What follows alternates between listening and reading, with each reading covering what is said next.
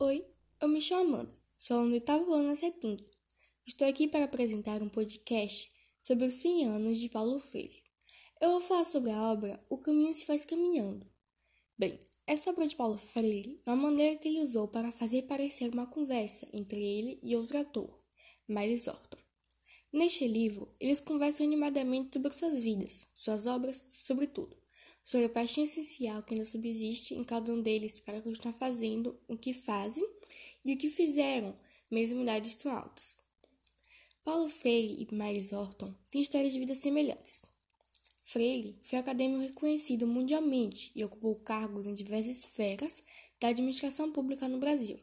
De seu colega americano, escolheu fundar uma escola chamada Glanter Folk School. Na primeira parte de suas conversas, Paulo e Miles discorrem sobre seus anos de formação, sua trajetória escolar e suas principais referências teóricas e vivenciais. Na segunda parte do livro, o diálogo centra-se em suas ideias e seu leitmotiv é simples e direito, e sem prática não há conhecimento. Paulo e Miles abordam suas concepções e suas experiências em práticas educacionais. Na minha opinião, Freire fez esse livro para colocar suas ideias no papel e dialogar com outros educadores.